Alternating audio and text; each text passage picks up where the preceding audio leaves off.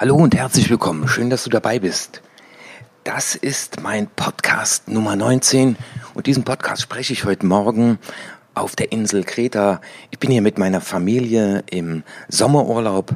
Ich sitze hier draußen am Pool mit Blick aufs Meer und wenn du ab und zu ein paar Nebengeräusche hörst, ein Hund bellt oder ein Hahn kräht, weil die halten hier nebendran Hühner, dann ist das in der Tat gewollt. Der Titel dieser Solo-Episode lautet die EVA-Methode. Das ist die von mir entwickelte Methode zur Zielerreichung. Ich möchte mit dir heute darüber sprechen, was es mit dieser EVA-Methode auf sich hat, wie es dazu gekommen ist, dass ich beschlossen habe, eine eigene Methode zu entwickeln und natürlich, was du davon hast, wenn du diese Methode kennst und anwendest. Bleibe also dran, wenn du Lust darauf hast, etwas in deinem Leben zu ändern und aus deinem Leben mehr zu machen. Viel Spaß bei deinem nächsten Upgrade.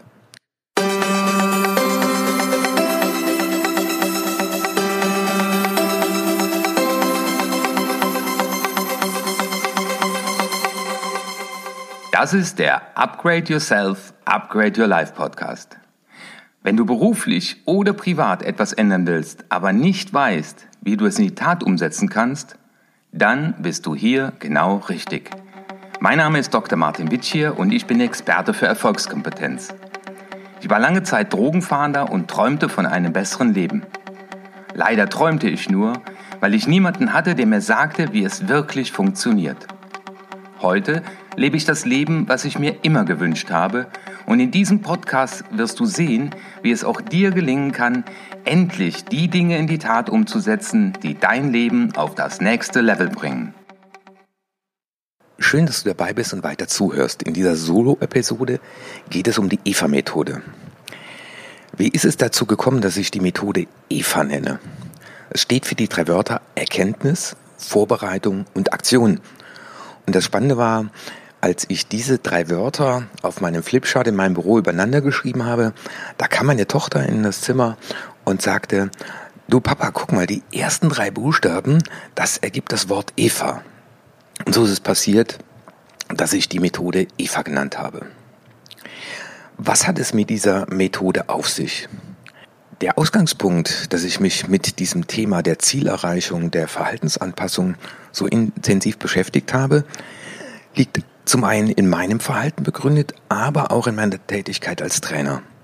Ich selber habe für mich festgestellt, dass ich mir immer wieder Dinge vorgenommen habe, die ich dann doch nicht konsequent umgesetzt habe aber ich habe auch festgestellt, dass bei vielen Teilnehmern das so nach sechs bis acht Wochen war, dass sie gesagt haben, Vici, am Anfang habe ich das alles noch so im Fokus gehabt. Da habe ich noch motiviert an den Themen gearbeitet, die ich umsetzen wollte. Und dann bin ich aber wieder in die alten Verhaltensmuster zurückgefallen und ich weiß nicht warum. Und da gab es eine Situation in einem Krankenhaus.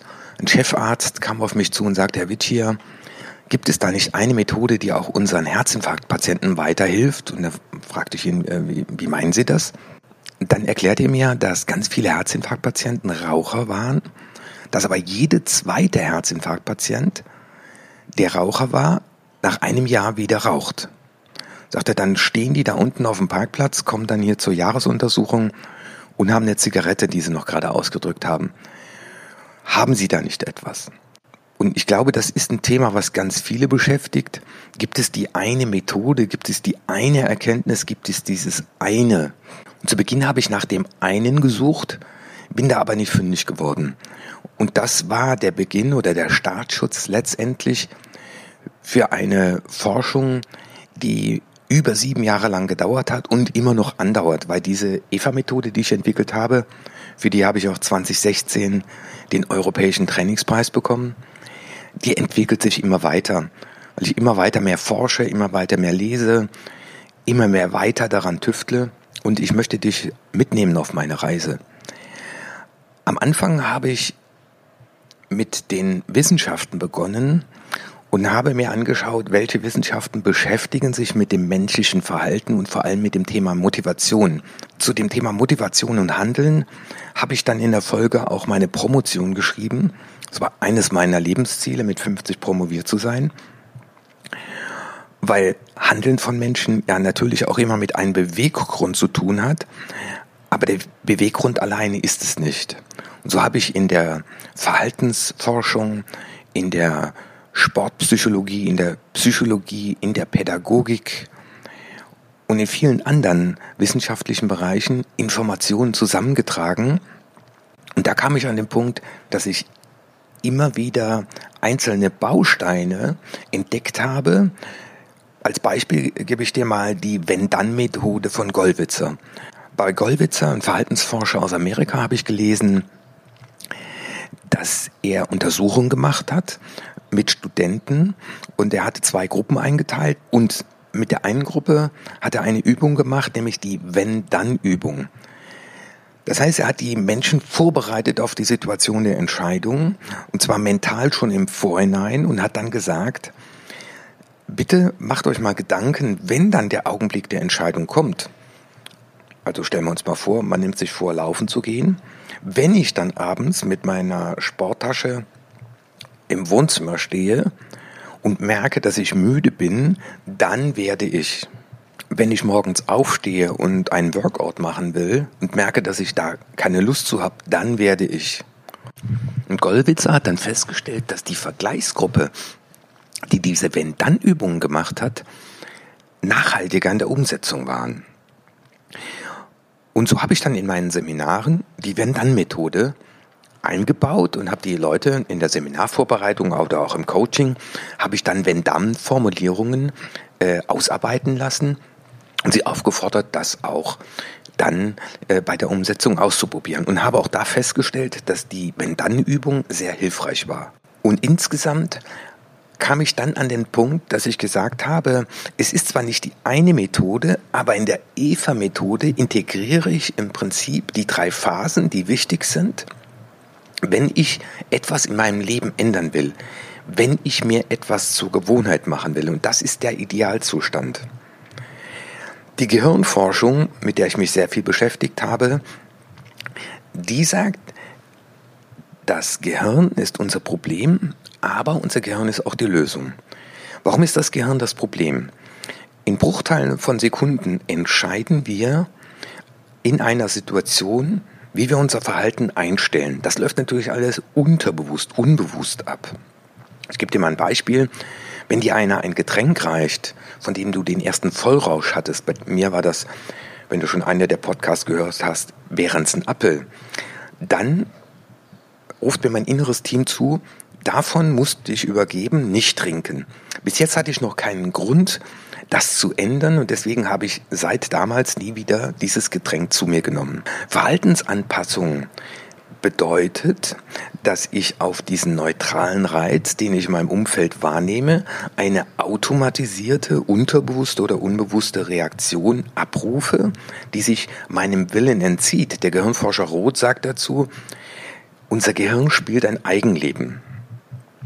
Und ganz viele Dinge sind im Automatikmodus abgelegt und die sind uns zur Gewohnheit geworden, wenn du mal darüber nachdenkst, was hast du alles für Gewohnheiten, seitdem du heute Morgen aufgestanden bist. Du putzt dir die Zähne, wie dir sie immer putzt. Du beginnst sogar auf der gleichen Seite wie immer. Mein Freund ist Zahnarzt und der sagt mir, ich kann dir beim Betrachten der Zähne sagen, auf welche Seite der beginnt mit dem Zähneputzen, weil diese Seite ist meistens besser gepflegt, weil die Leute auf dieser Seite anfangen und interessanterweise auch länger putzen. Hier ist das Gehirn das Problem, weil das Gehirn versucht, möglichst viele Dinge zu automatisieren, damit du keine Entscheidungen treffen musst. Weil wenn das Gehirn, also der Mensch mit seinem Gehirn Entscheidungen treffen muss, kostet ihn das Kraft. Letztendlich ist äh, das Gehirn so ausgelegt, dass wir möglichst kraftsparend durchs Leben gehen, weil alle drei Sekunden ist ein Augenblick und alle drei Sekunden müssen wir eine Entscheidung treffen. Und im Idealfall unterbewusst und unbewusst. Warum ist das Gehirn die Lösung? Weil das unterscheidet uns vom Tier. Wir können aus diesem Automatismus aussteigen. Wir sind in der Lage, über uns selbst nachzudenken. Und das, was ich entwickelt habe, das, wo ich mich mit beschäftigt habe, kam immer wieder an den einen Punkt. Alle drei Sekunden ist ein Augenblick und alle drei Sekunden können wir uns neu entscheiden in unserem Leben. Unser Leben findet immer nur im Augenblick statt. Wir können zwar die Zukunft planen und über die Vergangenheit nachdenken, aber es findet immer nur im Jetzt statt. Und dieses Jetzt, das will gut vorbereitet sein und letztendlich zielt die von mir entwickelte Methode darauf ab, dass wir Erkenntnis erlangen über unsere bisherigen Automatismen, über unsere bisherigen Gewohnheiten, über die bisherigen Auslöser. Zum Beispiel die Frage, was war gut für mich daran, es so zu tun, wie ich es bisher getan habe. Also nicht die Frage, warum machst du es nicht?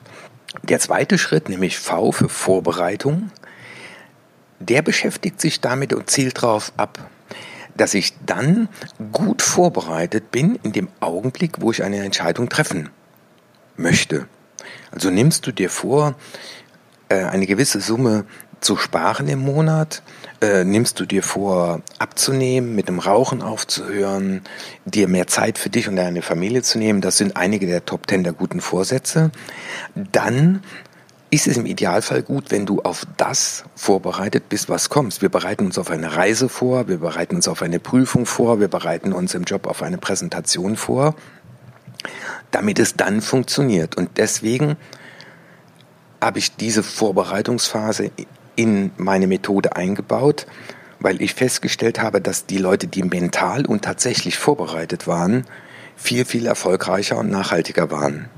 Und dann gibt's in der Aktionsphase auch ganz wichtige Elemente, die uns dabei unterstützen, das dann so lange durchzuhalten, bis es zur Gewohnheit geworden ist. Deswegen ist das Gehirn ja nicht nur das Problem, sondern das Gehirn ist auch die Lösung, weil die Shaolin sagen es so schön, alles ist schwer, bevor es leicht wird. Wenn ich eine neue Verhaltensweise, eine gewünschte Verhaltensweise, also nehmen wir uns mal an, du hast erkannt, wie schon so viele, dass es gut ist, jeden Tag zehn Minuten zu meditieren. Und du fängst an damit und machst zum Beispiel eine 21-Tages-Challenge, dann erhöhst du schon die Chance, dass das für dich zu einer Gewohnheit wird wie das Zähneputzen. Übrigens, das Zähneputzen hast du dir genauso angeeignet. Es ist eine Gewohnheit geworden, weil du es so lange durchgeführt hast, bis du nicht mehr darüber nachdenkst, ob du es tust oder wie du es tust. Das war für dich jetzt so mal zur Information äh, die Basis für die EVA-Methode. Und jetzt wird dich sicherlich interessieren, was macht die EVA-Methode aus? Und ich werde dir so ein paar Bausteine äh, nennen. Wir beginnen mal mit der Erkenntnisphase. Wie ich schon eben ausgeführt habe, ist es ganz wichtig, erstmal darüber nachzudenken, was tue ich denn so in dem Moment X, den ich in Zukunft verändern will. Nehmen wir mal ein Beispiel von einem Manager, den ich begleitet habe.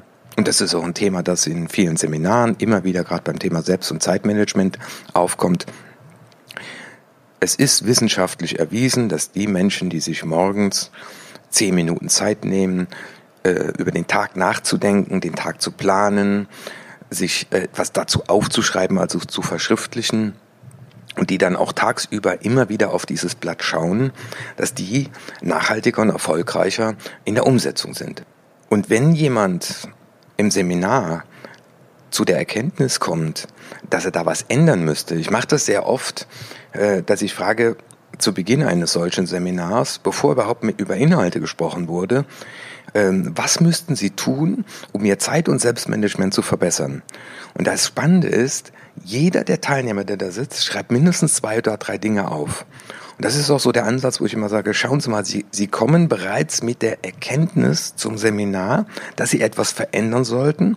Also lassen Sie uns doch nicht drüber nachdenken, welche Zeitmanagementmethoden es gibt, sondern lassen Sie uns darüber nachdenken, was ist bisher für Sie gut daran gewesen, das nicht zu tun, was Sie wohlwissentlich tun sollten, was ihnen klar ist, dass es besser wäre, wenn sie es täten. Der Hintergrund ist, dass wir ja in dem Automatismus, in diesen Bruchteilen von Sekunden, in denen wir einen Augenblick bewerten und dann entscheiden, dass wir in dem Augenblick alle unsere Erfahrungen, unsere Glaubenssätze einbringen. Und hier greift der Überlebenstrieb des Menschen. Und der Überlebenstrieb ist wie ein Schutzengel, Wir haben hier gerade auf Kreta, wir haben ja Sommer 2018, meine Frau und ich haben äh, das Buch Hempels haben doch kein Sofa zu Ende äh, gestellt. Die letzten Seiten sind geschrieben und da haben wir dieses innere Team, den Selbsterhaltungstrieb in Form einer schönen Geschichte nachgelesen. Ich werde das auch in den Show Notes verlinken. Dezember 2018 wird dieses Buch veröffentlicht und dieses innere Team, dieser Automatismus, das ist ja auch nur ein Bild, weil der Wahnsinn, der da unserem Gehirn abgeht, äh, den in einer, in irgendeiner Form zu erklären, wird, glaube ich, die ewige Herausforderung für die Menschen sein. Das, was da alles passiert, dient einzig und allein, dass wir überleben. Also hier ist der Überlebenstrieb im Einsatz. Die Botschaft dahinter ist, du sollst überleben und dir soll es gut gehen. Das sind ja ganz alte Programme aus der Zeit, wo wir noch mit dem Säbelzahntiger zu tun hatten. Und die Erkenntnis, zu wissen, was laufen da bei mir für Automatismen ab, was für Glaubenssätze stehen dahinter. Zum Beispiel der Manager, der morgens mir erklärt, ja, wissen Sie, Herr Witsch, ich habe das schon oft vorgenommen, aber da komme ich ins Büro, mache den Rechner an und lege los, weil ich habe ja sowieso den ganzen Tag so viel zu tun, wie soll ich das denn sonst schaffen? Und solch ein Satz zum Beispiel, wie soll ich das denn sonst schaffen, zeigt uns ja schon, dass diese Person schon mit der Haltung ins Büro kommt, es ist so viel zu tun, ich bin froh um jede Minute. Und wenn ich jetzt in einem Buch lese, nimm dir zehn Minuten Zeit, also er kennt das wahrscheinlich aus den die stillen zehn Minuten, dann steht das im Widerspruch zu dem, was er glaubt, dass um ihn herum sei, nämlich er hat zu wenig Zeit. Und da lege ich extrem viel Wert im Training und im Coaching, das herauszuarbeiten, nämlich die Erkenntnis, was ist gut für mich daran, es nicht zu tun. Ich bin auch der Überzeugung, es gibt keinen inneren Schweinehund, weil das würde ja ganz im Gegensatz zum Überlebenstrieb stehen, den es zu bekämpfen gilt, sondern es geht für mich eher und in der Erkenntnisphase letztendlich darum, zu sagen, was ist gut für dich daran, dass du es bisher nicht getan hast. Der zweite wichtige Punkt ist, was waren die Auslöser in der Vergangenheit, dass du erfolgreich umgesetzt hast.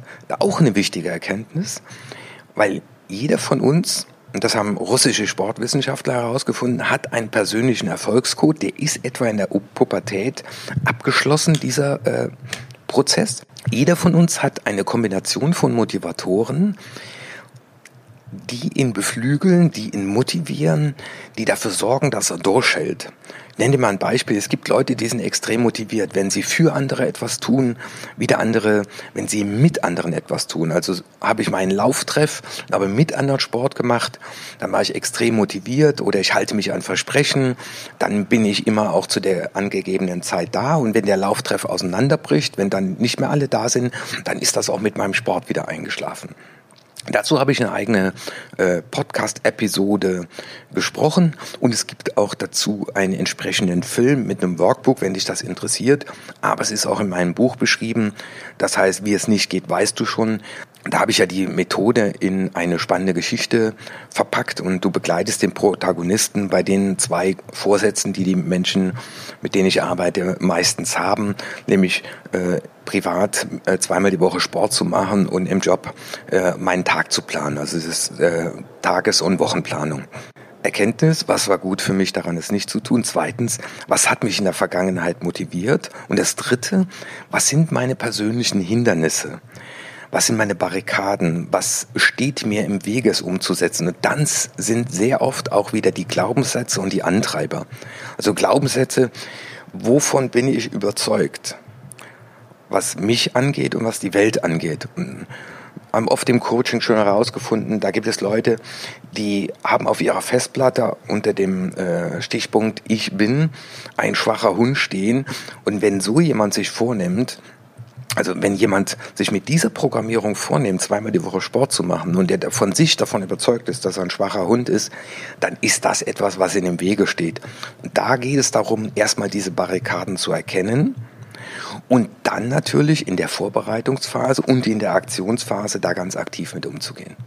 Kommen wir auch schon zum zweiten Bereich, weil ich will dir hier nicht die ganze EFA-Methode erklären, sondern nur mal die Ansätze, die Grundzüge, damit du mal weißt, worum es da insgesamt geht und warum ich das Ganze so auch entwickelt habe. In der Vorbereitungsphase geht es letztendlich darum, für den Augenblick der Entscheidung, für den Augenblick, wo du statt auf dem Sofa sitzen zu bleiben, deine Tasche nimmst oder deine Schuhe anziehst und äh, rausgehst, für den Augenblick, wo du am Kühlschrank stehst und darüber nachdenkst, nach 18 Uhr noch was zu essen, für den Augenblick, wo du morgens deine Zeit planen willst, für den Augenblick, wo du darüber nachdenkst als Führungskraft, ob du jetzt äh, besser dich um deine Sachbearbeitung kümmerst oder ein Gespräch mit deinem Mitarbeiter führst, für den Augenblick, wo du als Verkäufer darüber nachdenkst, äh, rufe ich jetzt noch heute einen Kunden an äh, oder mache ich das besser doch morgen,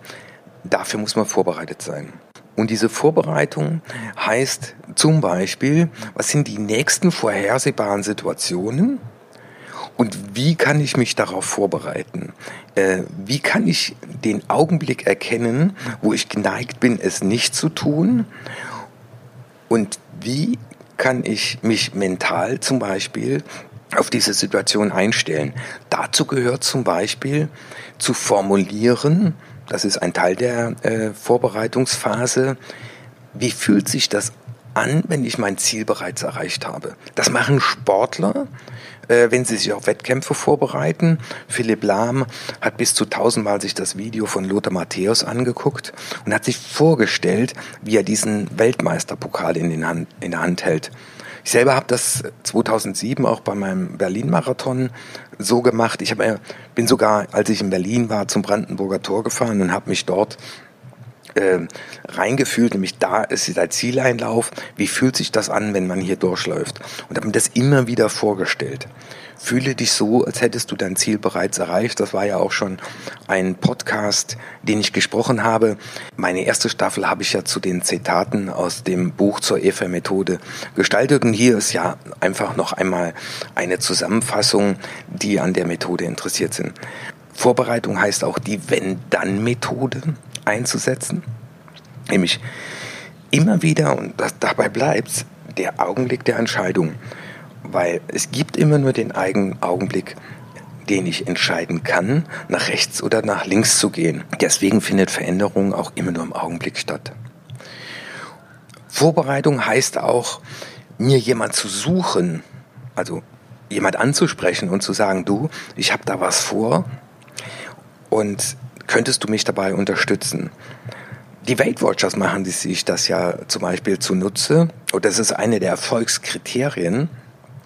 Diese Treffen sind das die anonymen Alkoholiker, äh, auch ein Musikverein, eine Sportgemeinschaft.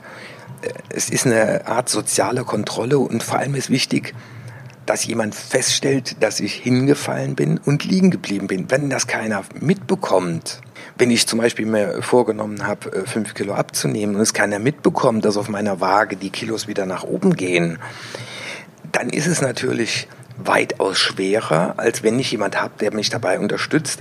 Ich brauche aber zum Glück die Unterstützung nur so lange, bis ich es mir zur Gewohnheit gemacht habe, zum Beispiel zweimal die Woche einen Obsttag zu machen. Also in der Vorbereitungsphase ist es auch ganz wichtig, eine Unterstützung zu vereinbaren. Und da kommen wir schon zur Aktionsphase. In der Aktionsphase, und das habe ich ja in den anderen Podcasts schon sehr oft gesagt, aber ich werde nicht müde, es immer wieder zu wiederholen, ist es wichtig, Dinge zu verschriftlichen. Jeden Tag einen Tagebucheintrag zu machen, sich die Dinge aufzuschreiben, die funktioniert haben, die Dinge zu reflektieren, die nicht funktioniert haben. Rituale einzuführen, mit dem Erfolgspaten, mit dem Buddy, wie wir oft im Seminar auch sagen, mich auszutauschen. Wie ist es mir ergangen? Und bei der Analyse der Situation, die funktioniert haben, diese zu verstärken und aber auch, und daher kommt auch der Spruch auf meinem Seminarheft, ich will, ich kann, ich glaube dran, zu genießen, die Momente, in denen mir das gelungen ist, zu tun, was ich mir vorgenommen habe. Das hat oft auch mit der Erneuerung von Glaubenssätzen zu tun, ganz bewusst da reinzugehen, nämlich zu sagen, Es ist kein Zufall gewesen. Ich habe das selbst gesteuert, also darauf stolz zu sein. Und meine Erfahrung ist in meiner Arbeit, und deswegen werde ich ein eigenes Programm dazu machen, auch ein Videoprogramm, verlinkt das dann auch in den Show Notes. Das Thema Selbstwert, nicht Selbstbewusstsein, ist für viele Verhaltensanpassungen ein ganz, ganz erfolgskritischer Faktor. Und ich habe mich in den letzten zwei Jahren mit diesem Thema intensiv beschäftigt, weil immer wieder, egal in welchen Verhaltensanpassungen äh, ich am Arbeiten war, ich komme in meiner Arbeit bei ganz vielen Menschen immer wieder an den Punkt, dass es am Ende mit dem Thema Selbstwert etwas zu tun hat. Und diesen Selbstwert, diese Selbstliebe zu steigern, den Glauben an uns selbst, dass wir in der Lage sind, etwas zu schaffen. Man spricht auch in der äh, Wissenschaft von der Selbstwirksamkeitserwartung. Ich bin davon überzeugt, dass ich es in die Tat umsetzen kann. Und das werde ich nur auch in die Tat umsetzen, von dem ich überzeugt bin. Das heißt, auch in dieser Methode finden wir einen Punkt, wo ich einen Rubikon überschreite. Und darum wird es dann auch gehen, nämlich für sich zu erkennen oder sich die Frage zu beantworten, will ich etwas wirklich, wirklich, wirklich? Dann an den Punkt zu kommen, zu sagen, okay, ich mach's, es gibt kein Zurück mehr und dann nach vorne zu gehen und mental zu sagen, es gibt kein Zurück mehr.